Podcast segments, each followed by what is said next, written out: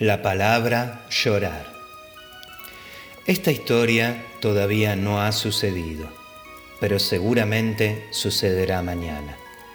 Dice así, mañana una buena anciana maestra condujo a sus discípulos, en fila de dos, a visitar el museo del tiempo que fue, donde se hayan recogido las cosas de antes que ya no sirven, como la corona del rey, la cola del traje de la reina, el tranvía de Monza, etc. En una pequeña vitrina, un poco polvorienta, había la palabra llorar. Los alumnos de mañana leyeron el cartelito, pero no lo entendieron. Señora, ¿qué significa? ¿Es una joya antigua? ¿Pertenecía quizás a los etruscos?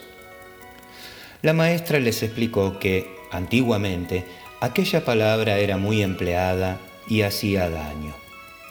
Les mostró un frasquito en el que guardaban unas lágrimas, quién sabe, quizás las derramó un esclavo al ser golpeado por su amo, quizás un niño que no tenía hogar. Parece agua, dijo uno de los discípulos. Pero picaba y quemaba, dijo la maestra. ¿La hacían hervir, acaso, antes de utilizarla? En realidad, los colegiales no lo entendían. Es más, ya empezaban a aburrirse. Entonces, la buena maestra les acompañó a visitar otras secciones del museo donde había cosas más fáciles de entender, como las rejas de una prisión, un perro guardián, el tranvía de Monza, etc.